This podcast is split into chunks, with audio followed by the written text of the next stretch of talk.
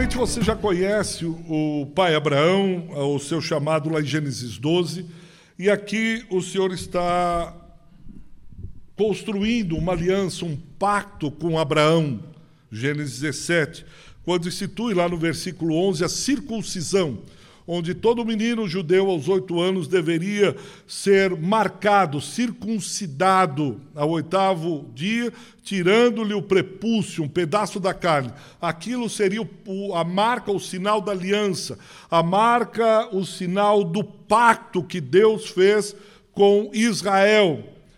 Aquilo seria um sinal para que todo aquele que tivesse essa marca ele pertenceria à família, ele estaria debaixo da aliança, ele estaria debaixo da manifestação pactual. E assim acontece. Depois, o apóstolo Paulo vai interpretar isso dizendo que nós, a igreja, que não é Israel, a igreja teria também essa marca, seria circuncidada, mas no coração. Você vai ver quando o apóstolo Paulo está escrevendo a carta a Roma, ele vai dizer isso. No capítulo 4, em especial, ele vai falar sobre Abraão. Você vai ver também quando o autor de Hebreus, no capítulo 11, falando sobre a fé, ele vai falar também de Abraão, porque Abraão, pela fé, e etc. Então, os autores sagrados vão remeter a Abraão como o pai da fé e vão trazer a questão da circuncisão, da aliança, do pacto. Mas veja o versículo 1, 2 e 3. Eu não vou lê-los, mas o versículo 1, ele vai trazer a questão primeira que, lembrando Abraão, eu sou o teu Deus. Veja lá. Eu sou o teu Deus. Abraão tinha 99 anos. Mais ou menos aos 75 ele recebe o seu chamado lá em Gênesis 12. Aqui ele está com 99 anos quando Deus aparece a Abraão e o lembra, dizendo: Eu sou o teu Deus, eu sou o Todo-Poderoso. Eu sou aquele que está acima de todos os outros deuses. No versículo 2, ele diz: Eu farei uma aliança com você, eu estabelecerei um pacto com, com você Lembrando que Abraão e Sara não têm filhos. Sara é estéreo. No versículo 3, diante da teofania, da aparição de Deus para Abraão, ele se prostra, ele cai. Assim como em Apocalipse, quando o João está na ilha de Pátimos, exilado, o Senhor Jesus ressurreto vem com ele, ele também cai. Ele se prostra, Abraão também se prostra. E no versículo 4 e 5, Deus lhe fala: Você será pai de muitos. E quando ele traz essa promessa de ser pai de muitos, percebe que é mudado o nome de Abraão. Era muito comum no, na cultura hebraica e principalmente na, na cultura oriental a questão da mudança de nomes. Hoje você vai ter nomes dados muitas vezes por artistas famosos, uh, um personagem de um filme que mudou, o, ele assistiu o filme, ficou tão impactado com o filme e a, a atriz principal chamava Charlene. Aí você vê lá qual é o teu nome, Charlene Bezerra da Silva. Mas Charlene, seus pais eram ingleses? Não, é por causa do filme, assim, assim. E vão se colocando os nomes. Mas para a cultura hebreia, o nome tinha um profundo significado. Ele se tornava parte importante da vida. Os judeus acreditavam que primeiro deveria se conhecer o nome de uma pessoa antes mesmo que pudesse conhecer a própria pessoa. Conhecer o nome da pessoa era mais importante do que conhecer a própria pessoa, porque o nome acompanharia aquela pessoa por toda a vida. Desde criança, lhe chamam pelo nome. E se você perguntar para alguém depois, quem é você? Ele diz, eu sou o Ricardo. Ele identifica a pessoa com um nome, tamanha importância. Quem é você? Eu sou a Joana. Ah, você é a Joana? O dicionário Webster, do século XIX, ele diz que o nome significa reputação de alguém. O nome está atrelado à reputação, ao caráter dessa pessoa. Por que, que eu estou aceitando isso? Porque quando Deus muda o nome de Abraão, isso tem uma importância tremenda, porque ele está mudando a pessoa. Aqueles que na Igreja Católica decidem seguir o sagrado ministério, a carreira é, clerical, você vai perceber que em determinado momento eles vão é, estabelecendo alianças, votos, até um determinado ponto que muda o nome. O próprio Papa, o antigo Papa, chamava Ratzinger, alemão. Quando ele vai é o Bento XVI, Papa Bento XVI. Ele muda o nome, por quê? Quando ele chega a, ao topo da carreira clerical, vamos dizer assim, ele estabelece um, uma nova maneira de, de ser, de atuar. Agora ele ocupou a cadeira de Pedro. Vem da onde isso? Aqui do que nós estamos lendo, quando Deus muda. Quando Deus tem um encontro pessoal com alguém, o nome é alterado, é mudado, é algo muito importante para a vida daquela pessoa. Nós não entendemos isso porque somos ocidentais. Não compreendemos. Nome é só mais um nome. Quando muito, quando um filho coloca o nome do pai no neto que nasce, eu quero que ele carregue o nome do meu pai. É assim. O meu filho chama Ricardo Stefano. É o nome do meu pai, Stefano, e o meu nome. E assim por diante. Meu irmão chama Jorge. Era o nome do avô. Jorge Bitum. E ele, Jorge Bitum Neto. Porque isso é importante. Traz a linhagem, traz a, a tradição, traz algo que lhe é caro, algo que lhe representa. Então, quando Deus está mudando o nome de Abraão, a gente pode ler, Deus mudou, em vez de Abraão é Abraão, em vez de pai elevado, é pai de muitas ações. Mas isso é sério. A paternidade é trazida com a mudança do nome. A paternidade marca a existência de um homem. A paternidade é importantíssimo na vida de um homem, daquele que vai ser pai. Quando Deus muda o nome de Abraão, está dizendo: olha, você será pai, agora você tem uma missão, você tem um destino.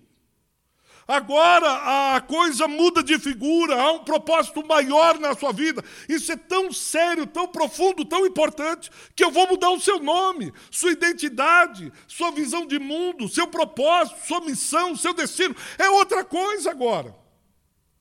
Nós estamos falando de outra coisa. Para mim e para você, isso não chama muita atenção, porque nós somos distraídos como ocidentais. A ponto do pessoal dizer fazer filho. Ah, esse cara faz filho em qualquer mulher.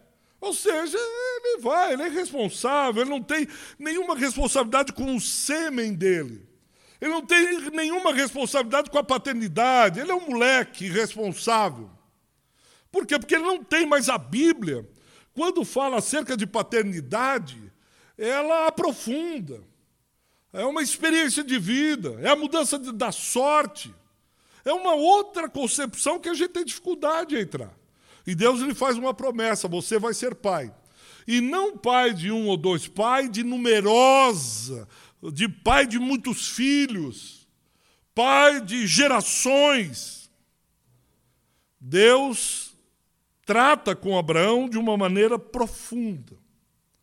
E apesar desse gigantismo, apesar dessa promessa macro, apesar da, dessa fala de Deus que está dizendo a um homem com 99 anos e que sua esposa é estéreo, dizendo que fará um milagre, fará algo tremendo na vida dele, ele também é um homem que tem os pés no chão. É um homem de carne e osso. É um homem que é gente como a gente. Porque nós temos a tendência de ir para o céu e morar no céu e ver como só o céu importasse. E esquecemos dos pés que estão no chão. E parece que Abraão faz esse equilíbrio com as mãos dos céus e os pés da terra.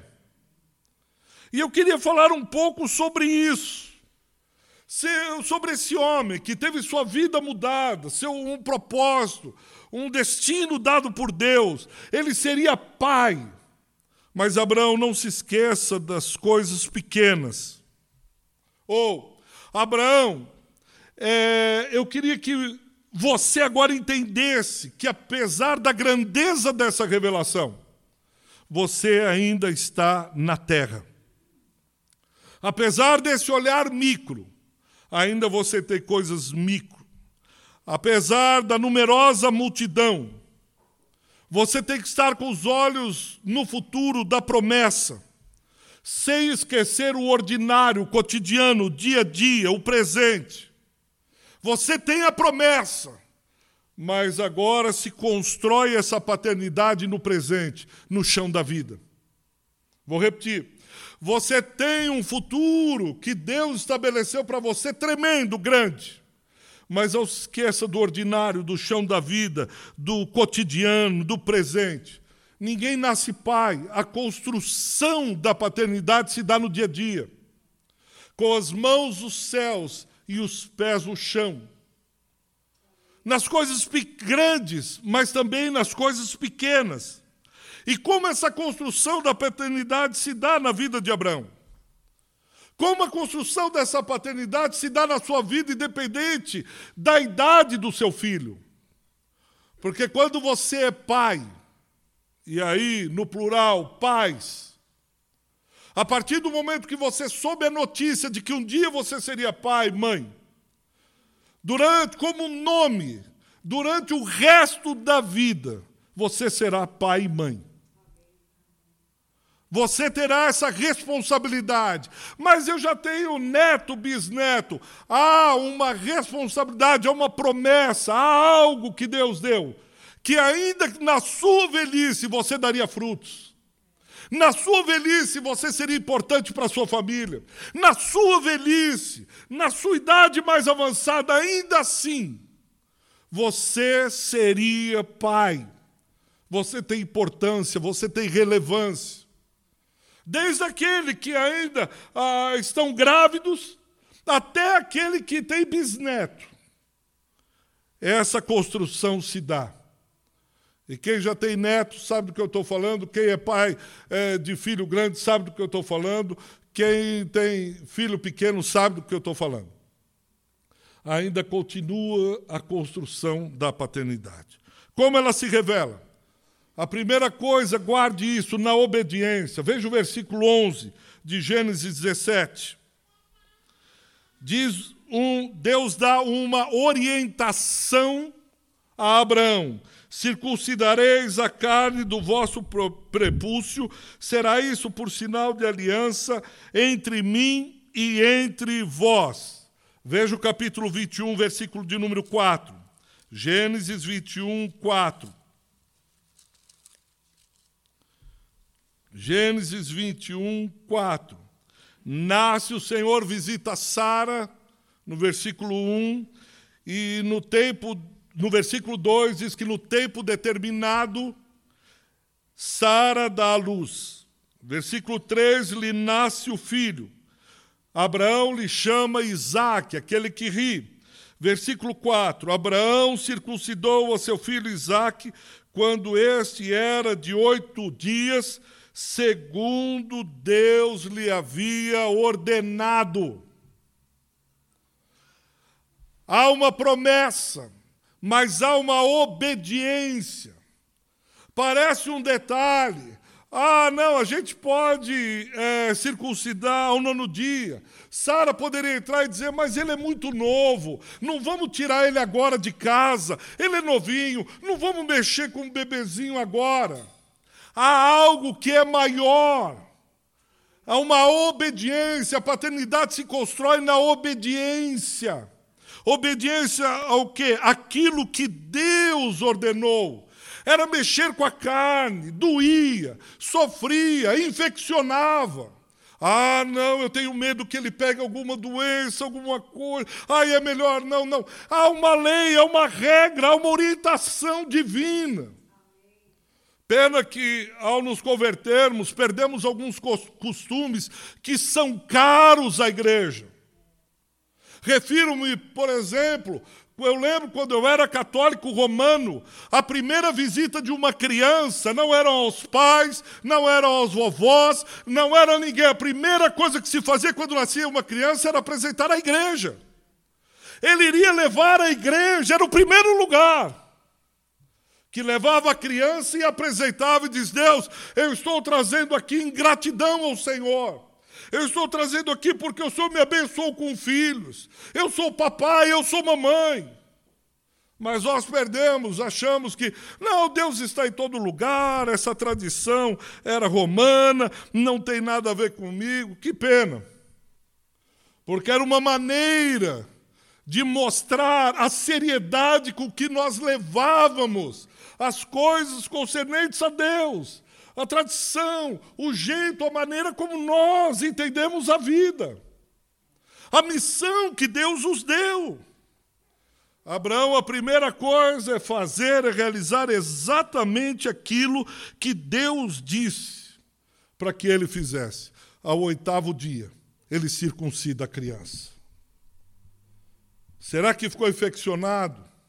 Será que não ficou? Isso não, não é uh, o, o, que se pergunta agora. E ela é tão radical na obediência a paternidade traz algumas radicalidades. Lá em Gênesis 22, e ele vai num crescente na obediência e na confiança a Deus. Capítulo 22 de Gênesis, Deus lhe pede algo ainda maior. Se ele achava que a circuncisão era algo é, difícil, tal, agora a coisa ah, vai aprofundar. Deus disse: Eu quero o seu filho como promessa. Ele é um jovem adolescente, provavelmente 14, 15 anos, uma precisão entre 14 e 16 anos. E Deus diz: Abraão, eu quero que você coloque o seu filho em sacrifício. Abraão sabe, ele tem a cabeça oriental. Era comum sacrifício dos filhos, sacrifício de crianças, Moloque. Isso você lê o Antigo Testamento, está repleto. Ele sabe o que Deus está pedindo para ele. Não é metafórico, não é uma figura de linguagem. Agora eu quero o seu filho. Um pai que deseja marcar a vida do seu filho deve estar disposto a sacrificar-se e sacrificar os seus filhos. Nós vivemos na nossa sociedade um pêndulo que oscila muito rapidamente. Há pais que são desleixados com os seus filhos, deixam os seus filhos, não estão nem aí para os seus filhos. E aí outros que jogam o pêndulo para o outro lado. O filho é o grande príncipe. Deixa-se de ser patriarcal, matriarcal, para ser filiarcal. Os filhos ditam as regras. Os desejos dos filhos conduzem e orientam a casa. E aqueles que não estão nem aí para os seus filhos, Onde está teu filho? Acho que ficou na casa da irmã fulana. E o teu filho? Acho que está com a minha mãe ou meu pai. E, tá, e o filho nem está aí. Eu creio que a paternidade sadia, divina, ela nos traz a um equilíbrio, a um tempero exato. É esse Abraão que, quando pedido para que ele sacrificasse a sua própria carne, ele diz: Ok, nós vamos. Eu vou sacrificar. Eu vou subir Moriá. E você imagina, Abraão já deveria estar com seus 115, 116 anos. Ele já não é, tem mais aquela força. Ele já não tem aquele vigor, aquela vitalidade. Qualquer homem que passasse por naquele momento e visse um homem de idade avançada, já meio fraco, e visse um jovem forte de 16 anos, deitado num, num, numa pira, é, amarrado, teria certeza e diria: aquele velho, aquele homem de idade, não amarrou esse menino sozinho, esse jovem. Esse jovem se permitiu ser amarrado. Esse jovem se permitiu ser sacrificado. Onde o senhor quer chegar, pastor? Não só Abraão se sacrifica, como ele consegue ensinar a Isaac que, acima de tudo, ele deve obediência a Deus. E se o seu pai e ele entenderam o sacrifício, Ele se permitiu ser amarrado no seu vigor, na sua força. Ele diz: Pai, eu entendi o que Deus pediu ao Senhor. Deus pediu ao Senhor a minha vida. Eis-me aqui, pode me amarrar. Eu aceito o sacrifício se for para o Deus ao qual aos oito dias o Senhor me circuncidou. Ele não só obedece a Deus, mas Isaac obedece ao seu pai, obedecendo diretamente a Deus. Porque João 14 diz: amar é obedecer. Há um conceito platônico de amor. Ai, eu amo você. Ai, eu amo Jesus. Ai, eu amo. Você está disposto a se sacrificar por Ele? Você está disposto a sacrificar sua agenda por Ele? Você está disposto a sacrificar a sua vida por Ele? Mas eu amo, eu adoro, eu amo, eu amo, eu amo. O amor é medido pelo, pela profundidade do sacrifício. Porque ninguém amou como Jesus porque ele foi até as últimas vias, as vias de fato, por amor a mim e a você. Ele se deu. Ele se permitiu ser escarnecido pelos homens.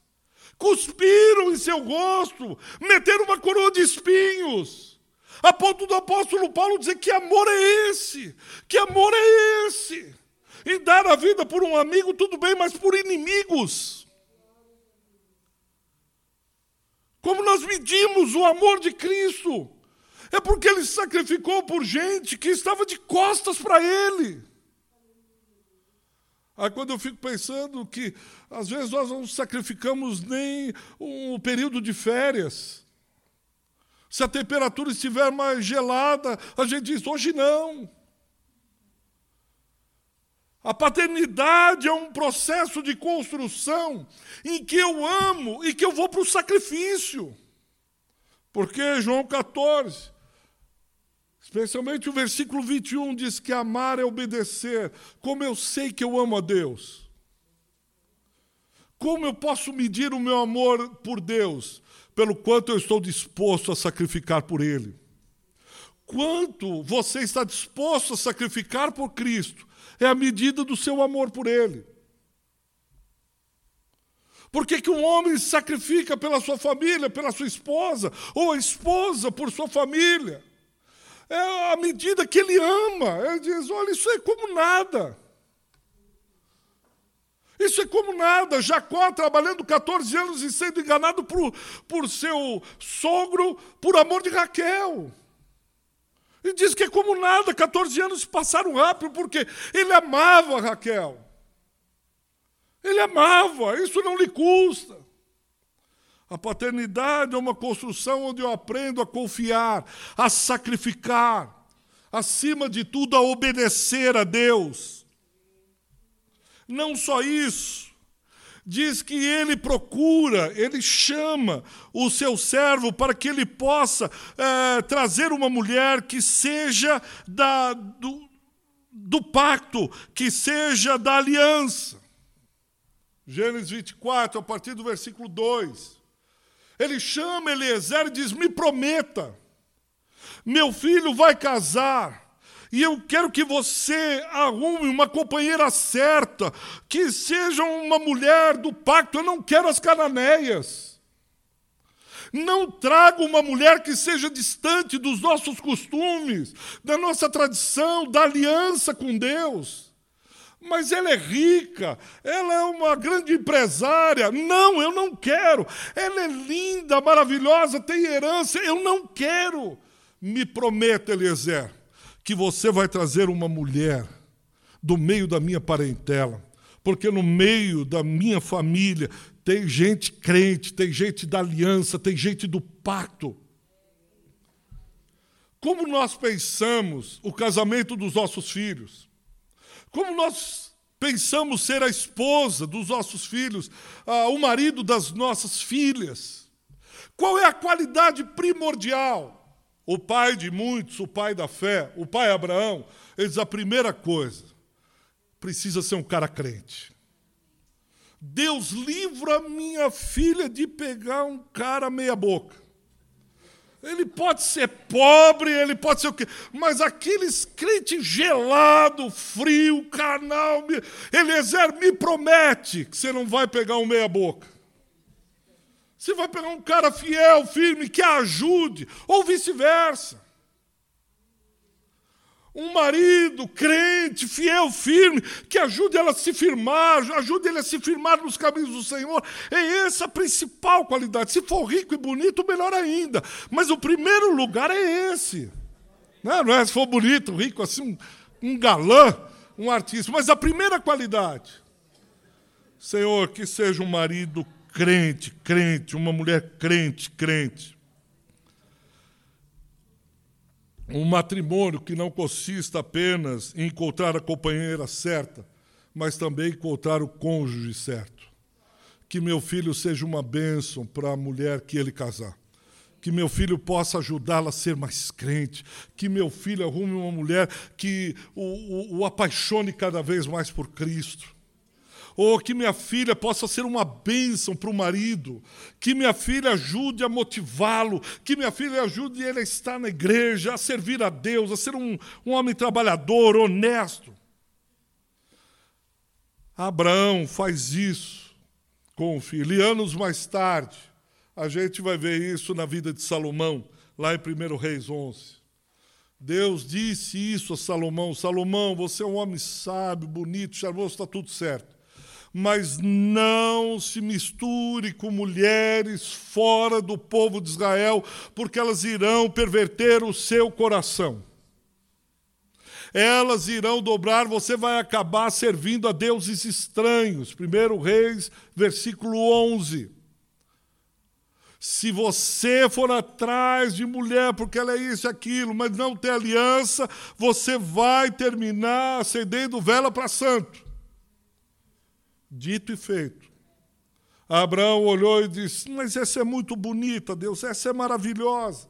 Mas ela não é aliança. Aquela lá cozinha como ninguém. Aquela lá, eu não sei, aquela lá, lá. Até que você vê, termina no versículo 5, Salomão servindo a outros deuses.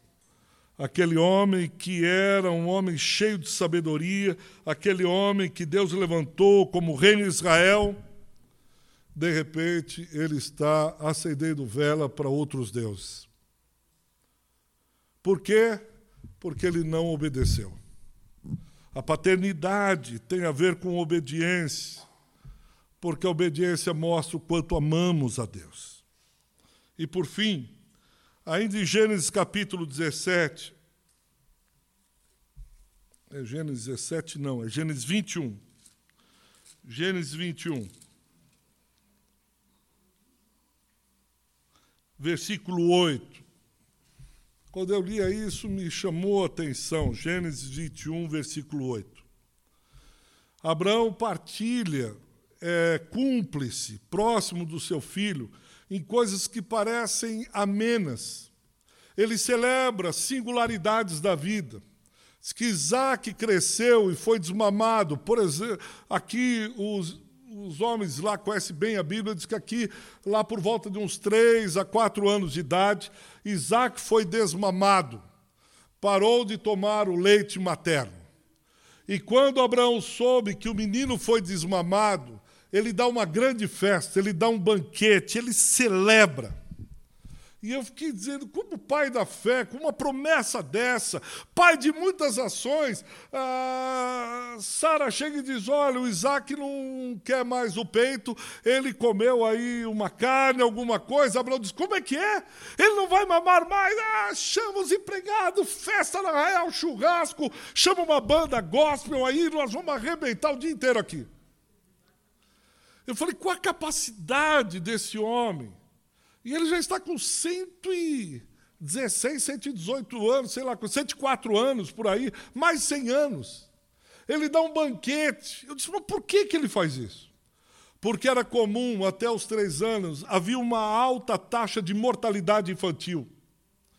A maioria das crianças não resistiam.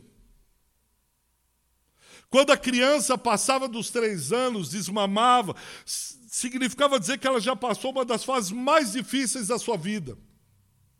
Imagina. Parece uma coisa simples.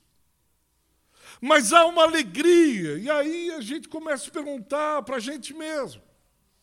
Meu filho passou de ano, não fez mais do que obrigação. Pago caro a escola, tem que pagar. Minha filha passou na faculdade, não fez mais do que obrigação. Sabe quanto custa essa faculdade dela? Passou com quanto? Nove e meio. Podia ter tirado dez. Mas, pai, por que não tirou dez? Olha, ela fez 15 anos. É, 15, 16, 14, 12. Quero ver a hora que ela chegar na minha idade com 84. As dores vindo, aqui, isso aí, filha. Se prepare, porque logo, logo você vai estar igual a mamãe aqui, cheia de dor. Caramba! Que alegria uma mãe dessa. Aleluia para uma mãe dessa. Mas ele consegue celebrar as pequenas coisas, os pequenos, as pequenas conquistas, os pequenos avanços, o primeiro passo. Mais uma vez, não é idolatrar. Abre as redes sociais e você vai ver o que é idolatria aos filhos. Começa a ver. Olha, ele espirrou, aí meia hora de filme. Olha, ele levantou o bracinho, mais uma foto. Ele dobrou a cabeça. Olha, ele olhou, ele olhou, dez fotos. Vai nos stories, vai nos reels, vai lá, olha, ele fez. Meu Deus, calma. Celebre com o seu filho, não para mostrar aos outros. Celebre com o seu filho em casa, chore com ele, abraço. Como que eu vou celebrar e não mostrar nas redes? Pastor, eu preciso postar no Instagram. Mas todo dia, manhã, tarde, noite, é o meu amor por ele. O seu amor vai ser quando você obedecer, lá orar com ele, ensinar, celebrar a primeira oração do seu filho junto com você, celebrar as primeiras palavras que ele leu nas Sagradas Escrituras, ter um versículo que o apaixone, você celebrar. Filho, qual que é aquele versículo? Fala aí para mim. Só que eu vou dizer uma coisa, a gente às vezes aprende isso muito tarde. Alguém já disse que experiência é aquele negócio que quando a gente tem não precisa mais. Mas serve a experiência para passar para os mais novos. Então celebre com seu filho as pequenas coisas, os primeiros versículos. Quando ele souber toda a Bíblia, você dizer, mas você lembra qual é o primeiro versículo? Papai, olha para mim, papai. Depois você volta a dormir. Acorda só agora. Pronto. Qual é o versículo que você e seu filho decoraram juntos? Que você olha para ele, no olho dele e diz: Fala aí, filhão. Fala aí, filha. Mamãe. Primeiro jejum dele, quem ensinou? A primeira Bíblia. Eu estou falando coisas que são valores para os cristãos. Mais do que a primeira bola, ou a primeira vez que você o levou ao estádio, ou qualquer outra coisa. Valores cristãos. Quais são as coisas que você ensinou que seu filho disse? Isso foi meu pai que me ensinou. A primeira vigília dele, quem levou ele para a primeira vigília? É, foi minha avó. Caramba. Então, mas quem sabe é para você? A primeira vigília ele disse: Eu lembro do meu pai. Ontem nós estávamos no Café dos Homens, o Café Forte, foi uma bênção, e a gente estava conversando sobre isso, e a gente lembrando, caiu nessa questão de futebol, que eu não gosto de falar, esse pessoal insiste em falar de futebol, eu, em respeito aos curitianos, não tenho falado mais de futebol na igreja. E, assim, o Rivaldo, que foi, para mim, um dos melhores jogadores da seleção, eu lendo a história dele, ele até os 17 anos andava na rua de mão dada com o pai dele. E ele, depois de ter ido para a seleção, jogado na Europa tal, ele dando uma entrevista, ele falava do pai dele, o olho cheio de lágrimas, disse: Meu pai é o meu grande herói. O meu pai. Tudo que ele remetia, ele disse: Porque o meu pai, porque o meu pai. Quem sabe o seu filho, quando se lembrar de Deus, ele diz: Eu tenho um modelo de pai. Você quer que eu fale sobre o modelo do pai? Aí você pode estar olhando isso tudo e dizendo: Pois é, mas é, então era perfeito? Não. Abraão errou muitas vezes também. Abraão não fez, Ismael, ele quis ter um filho fora da promessa, errou. Assim como eu e você erramos. Algumas coisas não voltam mais, outras coisas ainda está tempo. Lembra que eu falei que a paternidade é durante toda a história? Quem sabe ainda Deus tem muito para realizar com você. Quem sabe você ainda tem como. E eu creio que tem, ainda que seu filho seja casado, sua filha já seja é, avó. Eu acho que você tem o que compartilhar. Talvez essa manhã algum pai fique frustrado e diz: ah, é, acho que eu não sou um bom exemplo de pai, acho que não, é, eu corri muito, trabalhei muito, sempre me dediquei muito para ter o melhor os E toda aquela história que eu e você conhecemos. Mas eu li um, um exemplo, eu não sei se é verdade ou não. Alguns dizem que isso ocorreu mesmo lá no interior dos Estados Unidos. Diz que o pai tinha um único filho. E era um pai trabalhador, um bom pai, etc. Mas o filho não gostava de trabalhar porque ele tinha tudo, cresceu na riqueza. E o pai insistia com ele: você precisa levantar cedo. Ah, pai, não, eu quero dormir tarde, acordar tarde, eu quero fazer isso, e etc. E o pai foi vendo a índole, o caráter do filho. E aí o pai, quando ele chegou à idade adulta, o pai já estava se aproximando dos dias da sua velhice. Diz que esse pai construiu um celeiro e dentro do celeiro construiu uma forca. Chamou o filho e disse: Filho, vem aqui um pouquinho. E aí o filho disse: Pai, olhou aquilo, riu. E o pai deixou uma placa no braço da forca, da forca dizendo assim: Para você nunca mais desprezar as palavras do seu pai. Uma forca dentro de um celeiro e a plaquinha. Para você nunca mais desprezar as palavras do seu pai. O filho olhou, riu e disse: Pai, o que, que é isso? Ele falou: Filho, deixa eu te dizer o que vai acontecer. Você não quer nada com Deus, você não quer trabalhar. Você, eu vou morrer.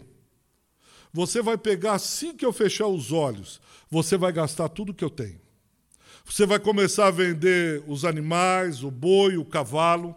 Os amigos de farra vão se aproximar, você vai gastar dinheiro na, na farra com os amigos, com bebida, com mulher. Você vai querer aproveitar a vida e você não vai vender só os animais.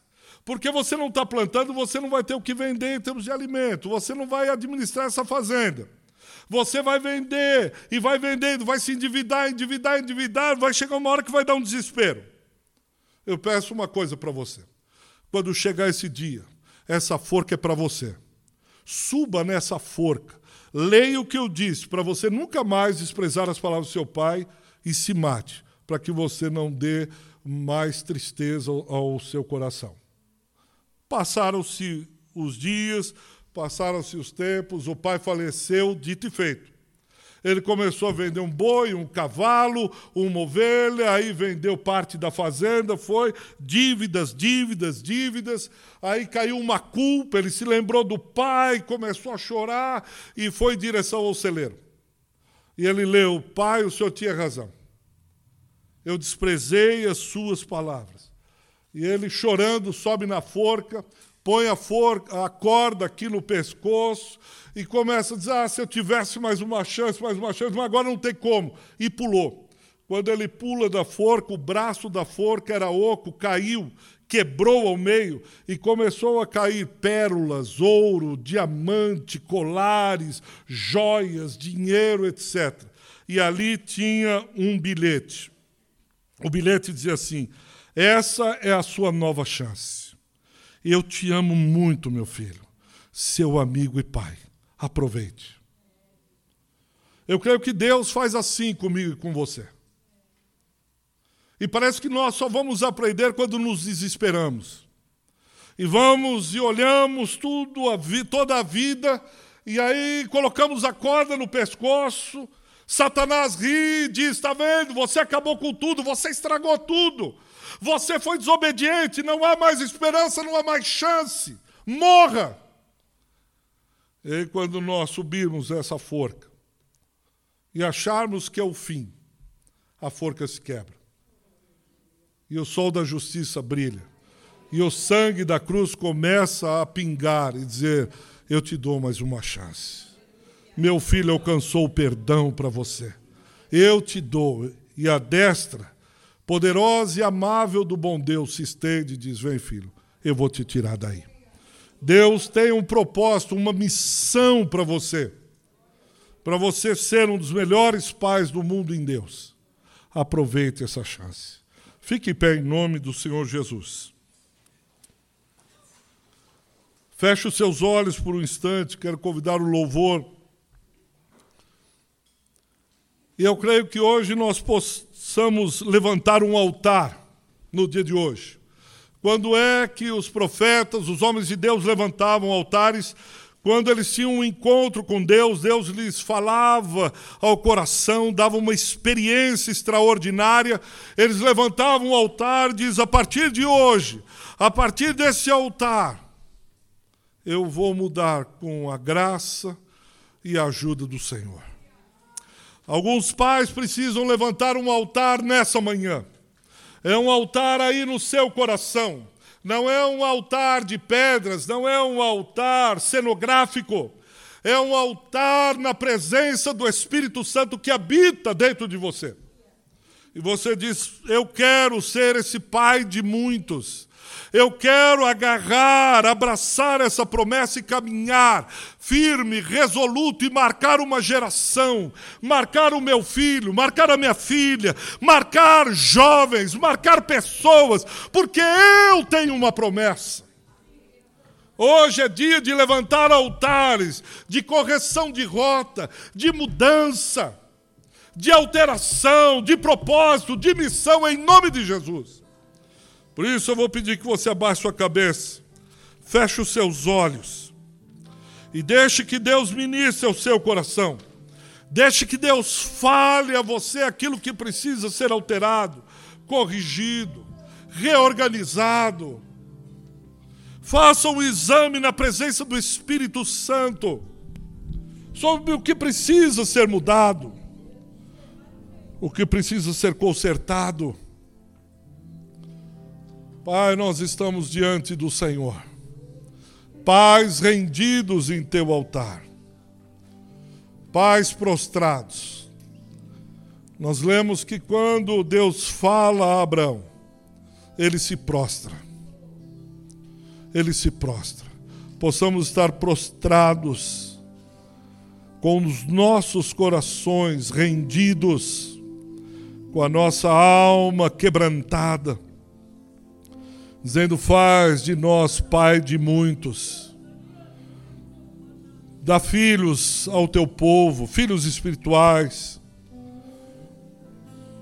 Sejamos pais de muitos, a começar dentro de casa. Pais que podem ser modelos, podem ser lembrados quando os nossos filhos e filhas lerem acerca da paternidade, eles se lembrem dos pais que o geraram. Em nome de Jesus, Senhor. Em nome de Jesus, ser com teu povo.